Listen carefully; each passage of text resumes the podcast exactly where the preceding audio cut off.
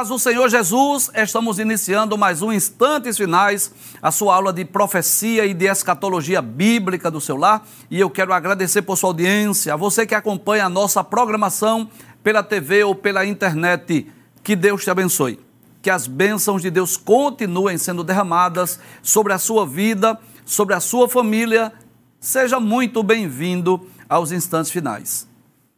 Se você deseja entrar em contato conosco, enviar uma pergunta, uma mensagem, uma crítica, opinião ou sugestão, anote aí o número do nosso WhatsApp, está aparecendo na sua tela, que é o 994661010. Como dizemos sempre aqui no programa, saiba que a sua opinião é muito importante para nós. Se você é um telespectador assíduo dos instantes finais, você sabe que nós estamos estudando sobre profetas e profecias esse tema maravilhoso, presente não é? no Antigo e no Novo Testamento, mas estamos estudando de forma mais específica o ministério profético do Antigo Testamento. Nos programas anteriores, nós estudamos o ministério de diversos profetas que são conhecidos como profetas orais ou profetas da palavra, que foram aqueles profetas que foram chamados por Deus para o ministério profético mas que não registraram as suas profecias, né? Embora que alguém tenha escrito, alguém tenha registrado. Então, nós estudamos aqui, por exemplo, o ministério profético de Elias, estudamos o ministério profético de Eliseu, estudamos o ministério do profeta Aías, o profeta Micaías, alguns profetas anônimos que são chamados de profetas orais ou profetas da palavra. A partir de hoje, nós vamos dar início a uma série de programas sobre o ministério dos profetas canônicos, também chamados de profetas das Escrituras ou profetas literários, né? que foram, foram aqueles profetas que, além de falarem em nome de Deus, eles também registraram as suas profecias. Nós encontramos no Antigo Testamento 17 livros denominados de proféticos, não é? Cinco deles denominados de profetas maiores e doze deles denominados de profetas menores. Vamos relembrar? Vamos fazer um teste de memória? Você é capaz de lembrar os cinco profetas maiores? Na verdade, são cinco livros e quatro profetas, né? Isaías, Jeremias, Lamentações de Jeremias, Ezequiel e Daniel. E os doze profetas menores que são aqueles livros que já ficam já no fim do Antigo Testamento, vamos lembrar os doze, Oséias, Joel, Amós, Obadias, Jonas, Miqueias, Naum, Abacuque, Sofonias, Ageu, Zacarias e Malaquias. Mas nós não vamos estudar esses 17 livros versículo por versículo, para nós não prolongarmos muito essa temporada, o que nós vamos fazer é extrair algumas profecias de todos esses livros. E o nosso objetivo também é estudar um pouco desses profetas, em que período eles viveram, para quem eles profetizaram, qual foi o, o resultado da sua profecia por exemplo, se os seus contemporâneos, se aquelas pessoas a quem foram destinadas a sua mensagem, se eles ouviram, se eles deram crédito, se eles obedeceram à palavra de Deus, enfim. E como fazemos sempre aqui, nós estudamos o ministério profético, nós estudamos algumas profecias e estamos extraindo lições para as nossas vidas. E o desejo do meu coração é que o Espírito Santo de Deus esteja falando à sua vida, esteja falando ao seu coração, que você possa crescer espiritualmente, não é? ser edificado através do estudo do ministério profético do Antigo Testamento. Hoje nós iniciaremos o estudo do ministério profético de Isaías, é que na sequência bíblica é o primeiro dos livros denominados de profetas maiores. Vamos para a introdução da nossa aula hoje? Abra a tela, por gentileza. Isso. Nós vamos estudar um pouco sobre a introdução do livro de Isaías, mas o tema que está baseado no capítulo 1 é exortações, ameaças e promessas ao povo de Judá. Nesses versículos que estaremos estudando hoje, nós vamos encontrar, não é? Tanto Deus exortando o seu povo, como Deus ameaçando de castigar o seu povo, como também Deus fazendo promessas ao povo de Judá, caso eles atendessem ao convite de Deus através do profeta Isaías. É, passe a tela, por gentileza, vamos ler a introdução. Na verdade, uma introdução do livro do profeta Isaías e vamos falar um pouco também sobre o profeta. Então, Isaías foi chamado por Deus para o ministério profético por volta do ano 740 a.C e profetizou por aproximadamente 50 anos, talvez até um pouco mais de 50 anos, talvez um pouco mais de meio século, durante o reinado de quatro reis, que foi o rei Uzias, Jotão, Acás e Ezequias. Traz a tela, por gentileza. Há algo interessante que nós vamos encontrar no livro de Isaías, é que ele começa a profetizar, escrever, registrar as suas profecias até o capítulo 5, mas só no capítulo 6 é que ele revela, ele fala acerca do seu chamado para o ministério profético. Então ele já começa falando das suas visões. Nós vamos é, trazer aqui um, um gráfico para localizarmos Isaías dentro do reinado de Judá para nós mostrarmos numa tabela em que período ele profetizou. Faremos isso dentro de instantes. Volta mais uma vez à introdução da nossa aula. O seu nome significa o Senhor salva ou Jeová é salvação. Isaías é conhecido como profeta messiânico, não é? E por que, professor Isaías é conhecido como profeta messiânico? Devido ao grande número de profecias acerca do Messias. Dentre as muitas, vamos citar algumas. Ele profetizou, por exemplo, sobre o nascimento do Messias, que, que o Messias nasceria de uma virgem, que o seu nome seria maravilhoso conselheiro, Deus forte, Pai da eternidade, príncipe da paz. Ele profetizou acerca do sofrimento do Messias, o servo sofredor. Quem não conhece o capítulo 53 de Isaías, falando daquele cordeiro que foi ferido pelas nossas transgressões, que foi moído pelas nossas iniquidades? Mas Isaías profetizou principalmente sobre o reino do Messias. Nós colocamos aí apenas quatro capítulos capítulos 2, 9, 11 e 35, mas há muitas outras referências ao reino do Messias no livro de Isaías. Mas não só para isso. Isaías não foi levantado apenas para profetizar sobre o Messias, mas também foi levantado por Deus para denunciar os pecados de Judá por conta da sua idolatria, por conta das imoralidades, por conta das injustiças sociais. E qual era o objetivo? Chamar o povo de Judá e de Jerusalém ao arrependimento e anunciar o castigo caso eles se recusassem a atender o convite ao arrependimento, ou seja, caso eles recusassem o convite ao arrependimento. Por isso o título, né? O tema da nossa aula hoje é exortações, ameaças e promessas. Em outros programas nós vamos falar sobre eh, o Messias ou o reino do Messias, outras profecias de Isaías acerca do Messias. Mas hoje vamos nos deter alguns versículos do capítulo 1. Eu quero deixar bem claro aqui que o capítulo 1 tem 31 versículos. Como nós já dissemos, nós não vamos estudar versículo por versículo, nós extraímos aqui mais ou menos uns 10 versículos apenas para nós estudarmos hoje. Mas esses 10 versículos que vamos estudar, ele traz uma síntese ou um resumo do que é abordado no capítulo 1 do livro de Isaías. Pode passar a tela, vamos para a introdução da nossa aula. Então Isaías começa dizendo assim: Visão de Isaías, filho de Amós, a qual ele viu a respeito de Judá e Jerusalém então, primeiro você vai perceber aí, traz a tela, por favor.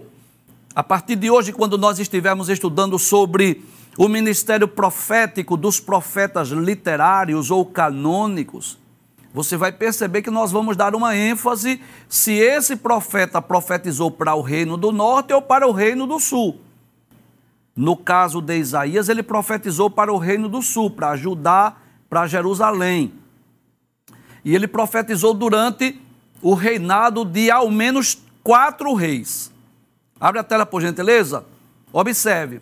Ele faz menção que ele, ele profetizou, ele teve visões a respeito de Judá e de Jerusalém, e aí nós já localizamos Isaías como profeta do Reino do Sul. E qual foi o período que ele profetizou?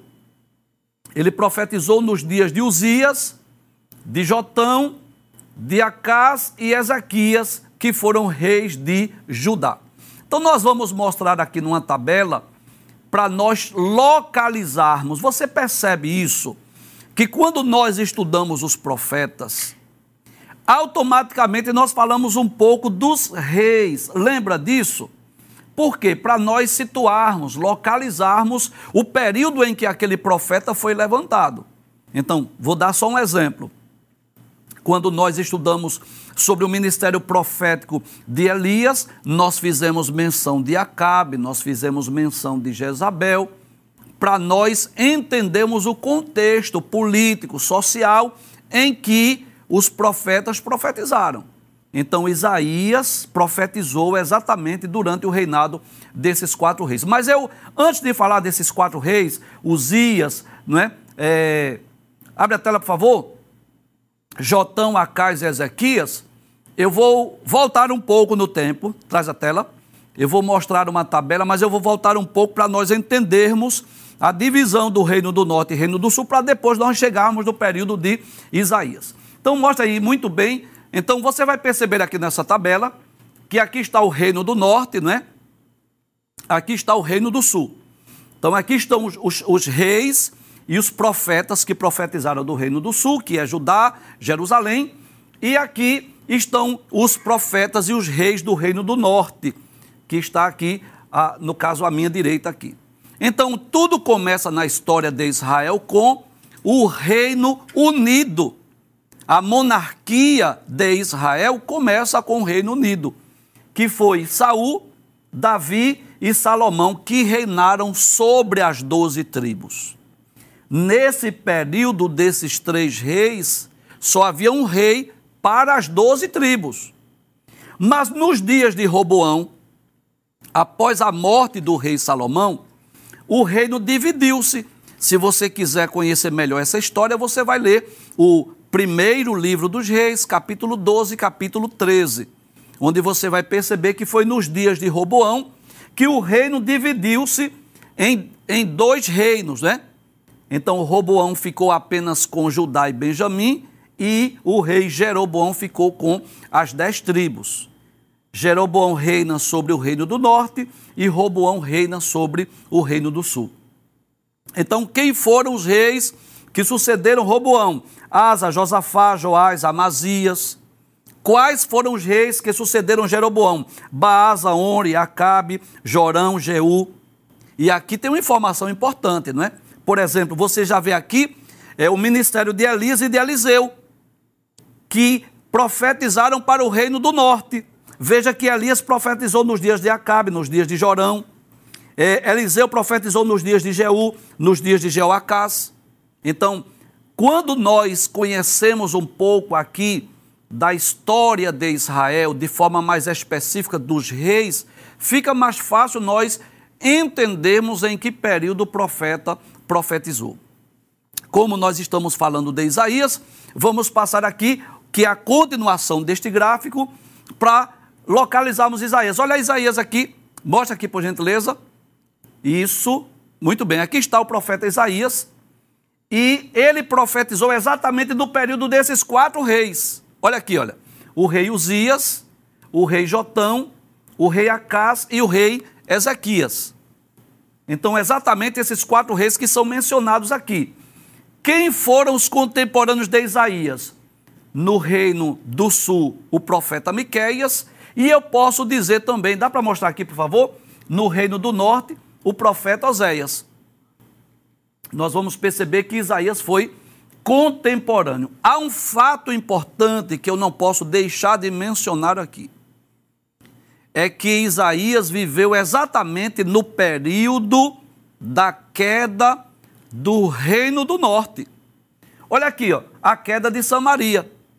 Você sabe disso que o reino do norte foi levado pela Síria para outras terras. Então Isaías, que foi contemporâneo de Uzias, Jotão, Acais e Ezequias, que foi o mesmo período da queda de Samaria. Isso, essas informações introdutórias, elas são importantes, né? Para nós conhecermos o contexto. Então, vamos pensar. O que era de se esperar de um, de um povo que soube da queda do reino do norte?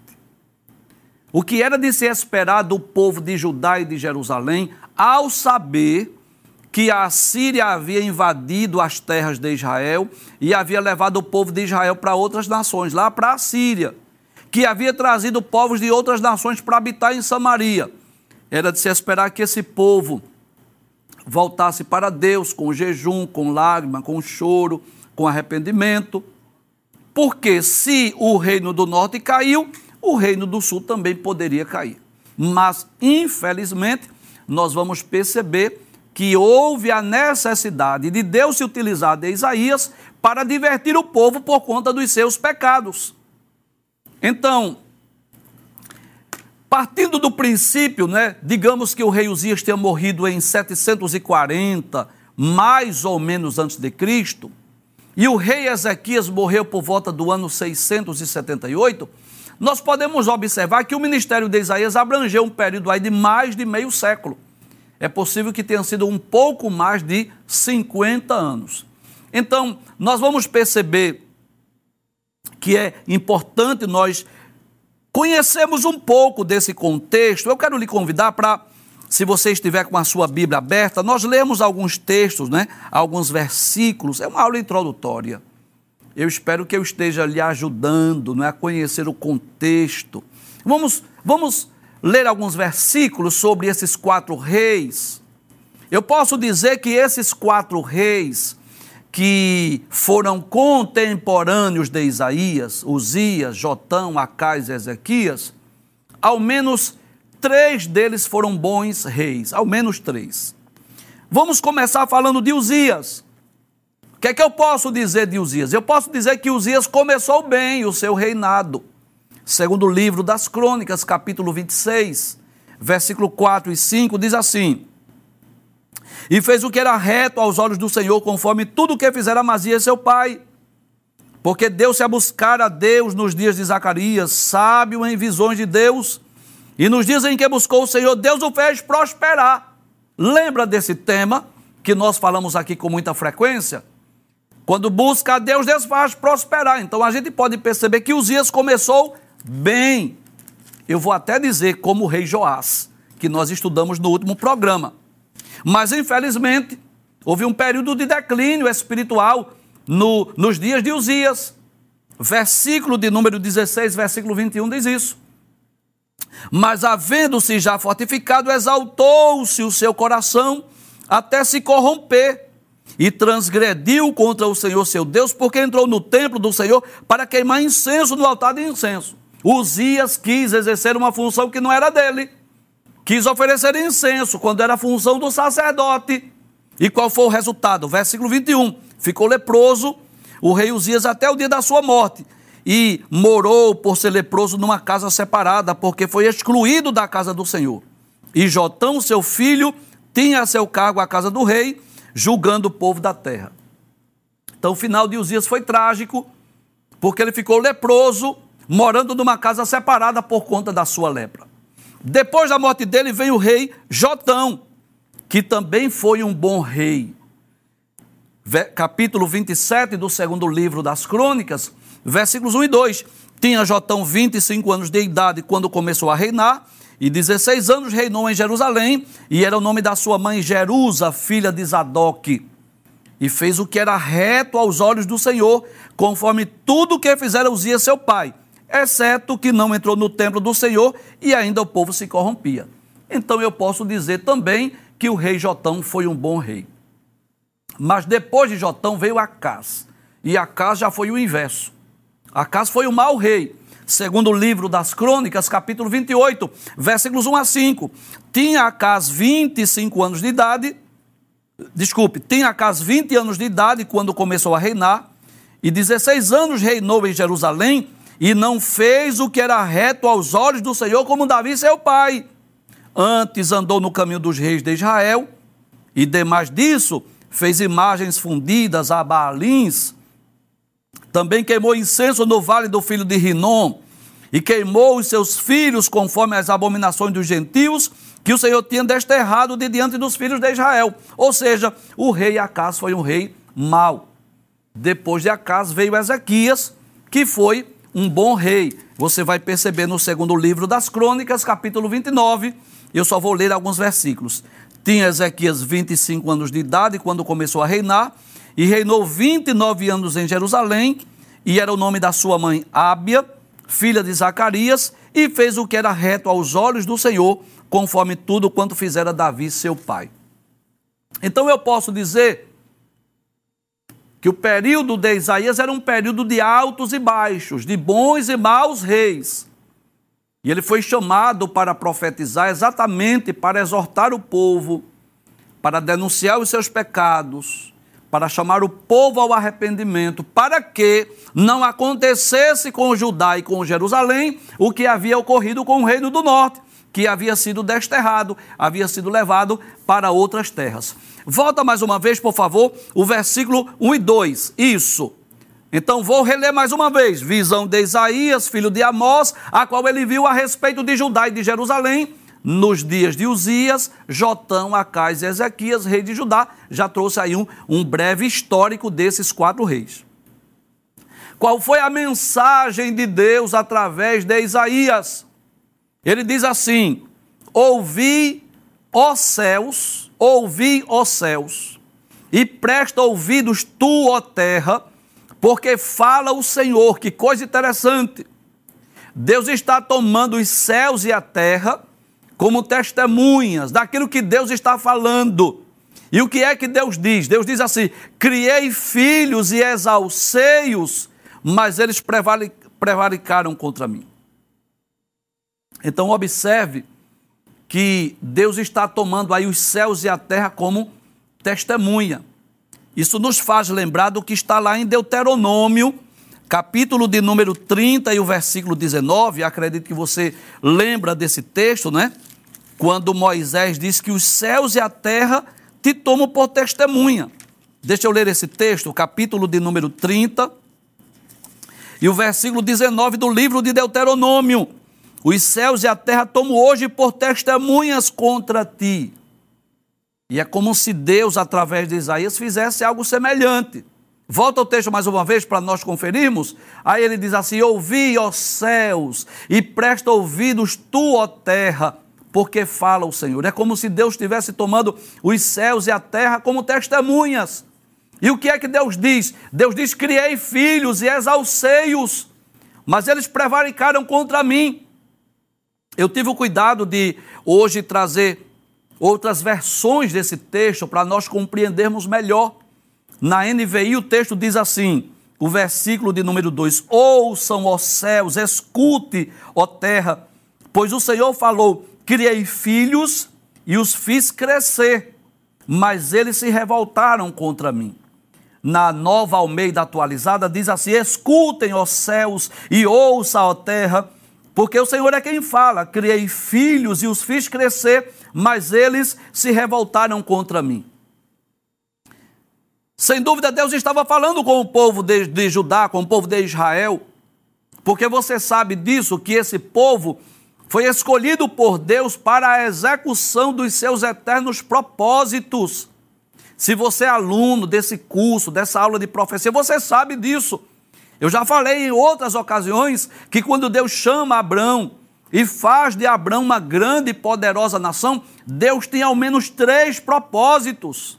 O primeiro propósito era, através da semente ou da descendência de Abraão, Deus revelasse ao mundo, Deus se fazer conhecido. Israel deveria ser luz para as nações, como em algumas ocasiões o povo gentil conheceu o povo de Israel, conheceu o Deus de Israel. Como, por exemplo, através de Daniel, o Senhor foi conhecido lá em Babilônia, através de Sadraque, Mesaque, Abednego. Eu poderia dizer que através de Jonas, Deus se fez conhecido na grande cidade de Nínive, lá na Síria. Esse era o primeiro objetivo, revelar-se ao mundo. Israel deveria ser luz. Interessante que lá no capítulo 12 do livro do Apocalipse, Israel é apresentada como uma mulher vestida de sol, com a lua debaixo dos pés. E aquela mulher representa exatamente Israel, que deveria ser luz para o mundo, que deveria brilhar. Em segundo lugar, o segundo propósito de Deus chamar Abraão e fazer dele uma grande e poderosa nação era nos dar a Bíblia, nos dar as Escrituras, a palavra de Deus. Foi desse povo, foi da semente de Abraão, Isaac e Jacó, que Deus escolheu aproximadamente 40 escritores para nos dar a sua palavra, que nós temos hoje em nossas mãos.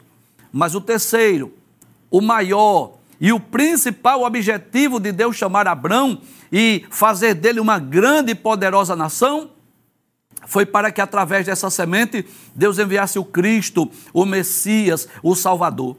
E é lá no capítulo 19 do livro do Êxodo, no terceiro mês da saída dos filhos de Israel lá do Egito, que Deus chama Moisés, lá na península do Sinai. E Deus diz a Moisés: que se os filhos de Israel guardassem a sua palavra, os seus mandamentos, Deus disse: Vós me sereis reino sacerdotal e nação santa. É por isso que Deus diz através de Isaías que foi ele que criou os filhos. Volta o texto mais uma vez. O versículo 2 ele diz: Criei filhos. Quem são esses filhos? O povo de Israel. E quando diz exalcei-os, está dizendo eu fiz crescer mas eles prevaricaram contra mim, ou seja, eles me abandonaram, eles me desprezaram. É como se Deus estivesse se sentindo abandonado pelo seu povo. E por quê? Porque o povo de Israel não obedeceu a Deus. Deus havia dito: olha, quando vocês chegarem em Canaã, vocês expulsem os moradores, vocês destruam seus ídolos, vocês não aprendam as práticas pagãs. O povo de Israel fez o inverso. O povo chegou em Canaã, não destruiu os moradores, não expulsou os moradores, fez pacto com eles, não destruiu seus deuses, pelo contrário, se curvaram diante deles. Alguns reis como Manassés, por exemplo, né? ele chegou a oferecer seus filhos a Moloque. Inclusive, a tradição diz que Isaías foi morto exatamente durante o reinado de Manassés. Não é a Bíblia que diz, mas a, a, tra, a tradição diz isso. Observe que o rei Acas fez o mesmo capítulo 28, versículo 3 do segundo livro das crônicas diz: Também queimou incenso no vale do filho de Rinom e queimou os seus filhos, conforme as abominações dos gentios. Você já imaginou? O povo de Deus que conhecia a lei, que conhecia a palavra de Deus, um rei queimando os seus filhos no fogo, oferecendo a outros deuses. E é por isso que Deus diz que criou os seus filhos, que os fez crescer mas eles se rebelaram, eles se voltaram contra mim. Passe o texto, por favor. Versículo 3 diz assim: Olha aqui, Deus agora compara o seu povo com animais irracionais. Deus diz assim: O meu povo está agindo pior do que os animais. Deus diz assim: O boi conhece o seu possuidor. E não conhece, conhece. Pode falar com o vaqueiro que ele vai dizer. O boi conhece o, o seu dono, sabe quem é o seu dono. O jumento ele sabe a manjedoura do dono, do seu dono, ele sabe o lugar de fazer a, a, a sua refeição, de comer, de se alimentar. Mas Israel não tem conhecimento, o meu povo não entende. Aí eu pergunto, e Deus é o culpado disso? Claro que não. Deus se manifestou, Deus se revelou, Deus fez milagres, Deus deu a lei, os mandamentos.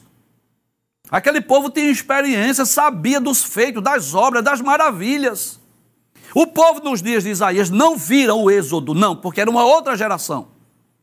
Mas eles ouviram falar do que Deus fez, como Deus libertou o seu povo lá do Egito, como Deus abriu as águas do Mar Vermelho, fechou depois para que o exército de Faraó morresse, como Deus tornou as águas de mar amargas em águas doces, como Deus mandou lá o maná do céu durante 40 anos como Deus fez sair água da rocha, como Deus mandou codornizes, como Deus deu vitória sobre né, exércitos, nações estrangeiras muito mais poderosas. Eles conheceram o Deus de Israel. Mas eles trocaram Deus pelos seus deuses, pelos seus ídolos. E Deus compara com animais irracionais. O boi conhece o seu dono, o jumento conhece a manjedoura do dono, agora Israel não me conhece. Passa o texto, por favor. Aí vem agora as ameaças. Vem as exortações e as ameaças. Ai da nação pecadora, do povo carregado da iniquidade, da semente de malignos, dos filhos corruptores. Olha, traz a tela. Se essa expressão, se essas palavras, se essa sentença, se essa mensagem profética fosse para outra nação, era até justificável. Não era justificável. Pode, pode ter certeza. Ninguém iria se admirar se, se essa mensagem fosse para o povo de Babilônia, ou da Síria, ou do Egito. Mas Israel, que conheceu Deus verdadeiro, que recebeu a lei, os mandamentos que Deus havia entregue a Moisés, o decálogo, detalhes escritos pelo dedo de Deus. Não, Judá e Israel não tinham motivos para viver nessas práticas, não, porque eles tinham uma lei de Deus. Deus havia se revelado para eles de uma forma mais do que especial. Volta o texto mais uma vez. Veja os adjetivos Veja os termos, as expressões divinas para descrever o seu povo. Olha lá, primeiro, nação pecadora. Segundo, povo carregado da iniquidade, da semente de malignos, dos filhos corruptores. Deixa eu ler em outra versão. Na NVI diz assim: Ah, nação pecadora, povo carregado de iniquidade, raça de malfeitores, filhos dados à corrupção abandonaram o Senhor, desprezaram o Santo de Israel e o rejeitaram. Na nova Almeida atualizada diz: Ai desta nação pecadora, deste povo carregado de iniquidade, são descendência de malfeitores, filhos que praticam mal, rejeitaram o Senhor, desprezaram o Santo de Israel, voltaram para trás. Um povo tão privilegiado, que tinha um Deus vivo que guardava e cuidava deles. Trocaram o Deus vivo por deuses mortos. Trocaram o Deus vivo por ídolos. Obras feitas por artífices, por mãos humanas. Volta o texto mais uma vez. Aí Deus diz assim: Deixaram o Senhor, blasfemaram do Santo de Israel, voltaram para trás. Como que diz assim? Recuaram em vez de avançar, em vez de progredir, o que foi que fizeram? Recuaram. Passa o texto, por favor, versículo de número 5. Não, vamos lá para o versículo 16 agora. Vamos avançar por conta do tempo. Aí agora vem a exortação para é o convite para o arrependimento, para a mudança. Deus diz assim: lavai-vos, purificai-vos, Tirai a maldade de vossos atos de diante dos meus olhos e cessai de fazer o mal. Deus está chamando o povo ao arrependimento. Essa era uma das principais atribuições dos profetas. Não só denunciar pecado, mas chamar o povo ao arrependimento. Aí Deus diz assim: aprendei a fazer o bem, praticai o que é reto, ajudai o oprimido, fazei justiça ao órfão tratai da causa das viúvas. Então, Deus detecta o problema, vê onde está alojado o mal e chama, aconselha. É assim que Deus age, dando oportunidade de arrependimento, mostrando onde está o erro. Deus age muitas vezes como médico, não é? Você às vezes está, você às vezes está assim doente, precisa ir a um médico, a um clínico, e ele lá vai lhe examinar, passa uma bateria de exames, e quando chega aquele resultado, aí ele vai dar o diagnóstico. Vai dizer onde nós precisamos melhorar.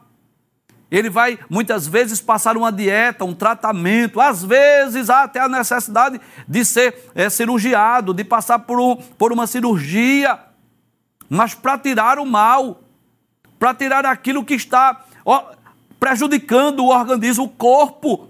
E Deus age do mesmo jeito, é como se Deus estivesse tirando um, um raio-x da nação.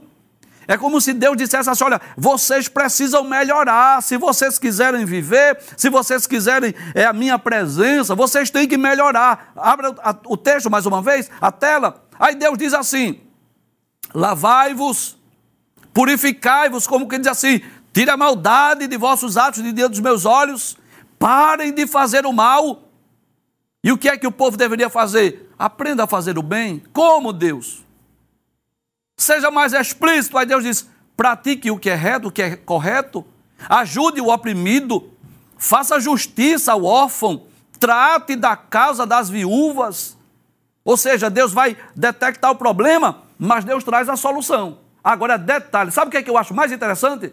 É que a decisão é sempre nossa. Seja sincero.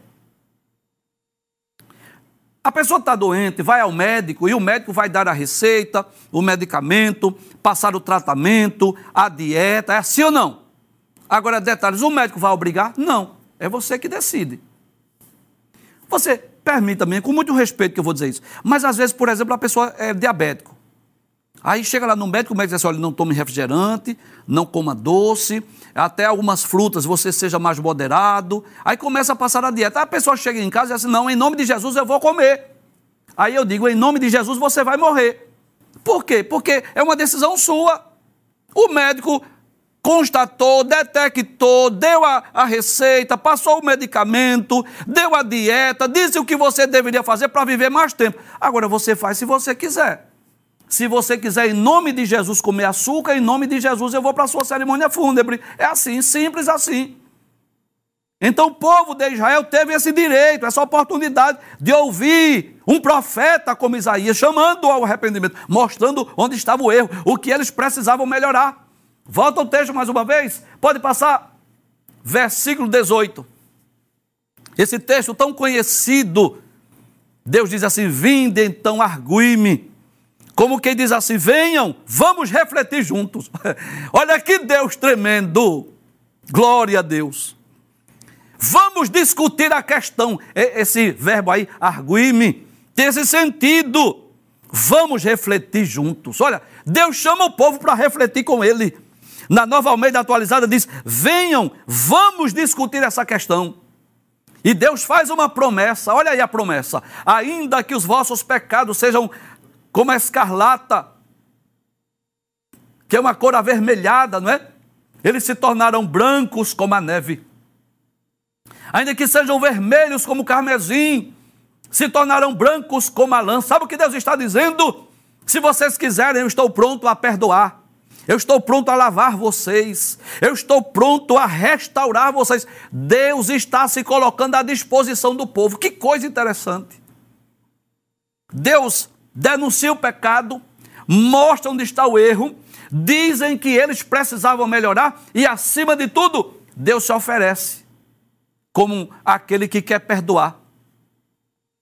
E eu quero me dirigir com muito respeito a você que faz uma autoanálise e chega à conclusão que está fora do projeto de Deus, está fora do caminho do Senhor. Você que já foi crente, que já teve o seu nome escrito no livro da vida, que já foi talvez até batizado com o Espírito Santo, você que já cantou, já pregou, você que já impôs as mãos sobre os enfermos e Jesus curou, e hoje você faz uma autoanálise e diz assim: Eu estou tão distante de Deus. Você agora para para refletir quem era a sua vida, quem você é. Talvez hoje esteja no mundo do tabagismo, talvez esteja envolvido com alcoolismo, talvez esteja envolvido com drogas. Não sei, não sei, é com você e Deus. Mas eu quero dizer que o mesmo Deus que se, que se utilizou de Isaías para dizer ao povo de Judá onde eles erraram, o que eles precisavam fazer, e Deus oferece o perdão, Deus está te oferecendo perdão hoje. Eu não tenho dúvida disso. Você não está assistindo esse programa por obra do acaso, mas foi um convite do Espírito Santo. Deus está disposto a perdoar os teus pecados. Não importa quantos, não importa quais, Deus está pronto. Observe que Deus não diz através de Isaías: essa causa é perdida, esse povo está rejeitado, eu vou rejeitar, abandonar. Não, ainda tinha chance, ainda tinha oportunidade. Agora, a decisão sempre é humana. Deus oferece o perdão. Deus diz que, ainda que os pecados fossem como escarlate, eles se tornariam brancos. Volta o texto mais uma vez. Ainda que os vossos pecados sejam como a escarlata, eles se tornarão brancos como a neve. E ainda que sejam vermelhos como a, o carmesim, se tornarão brancos como a lã. É Deus que oferece a oportunidade de arrependimento e de perdão. Passa o texto para nós concluirmos. Aí Deus diz assim: se quiserdes, olha que coisa extraordinária. Se quiserdes, Traz a tela, por favor. A arma mais poderosa que Deus entregou na mão de um ser humano chama-se livre-arbítrio, direito de escolha. O ser humano tem a liberdade, Deus propõe, Deus oferece o perdão, mas Deus diz assim: se quiserdes, volta o texto mais uma vez. Deus diz assim: se quiserdes e ouvirdes, comereis o bem dessa terra. Como que diz assim? Vocês, se vocês ouvirem a minha voz, se vocês é, se arrependerem, se vocês cumprirem os meus mandamentos, vocês vão comer o melhor dessa terra. Vocês vão permanecer aí em Judá e Jerusalém. Mas Deus adverte, dizendo: Mas, como que diz assim? Porém, todavia, no entanto, se recusardes e fordes rebeldes, sereis devorados à espada porque a boca do Senhor o disse. E eu quero concluir hoje dizendo que o convite de Deus, ele está de pé ainda hoje. E Deus oferece a oportunidade de perdão, de arrependimento. Se você quiser, você vai comer o melhor dessa terra. Agora, se você rejeitar, você inevitavelmente vai morrer, porque a boca do Senhor o diz. E eu quero dizer nessa noite: se hoje ouvirdes a sua voz, não endureças o coração e não rejeite, não despreze a oportunidade de voltar-se para Deus enquanto ainda há tempo.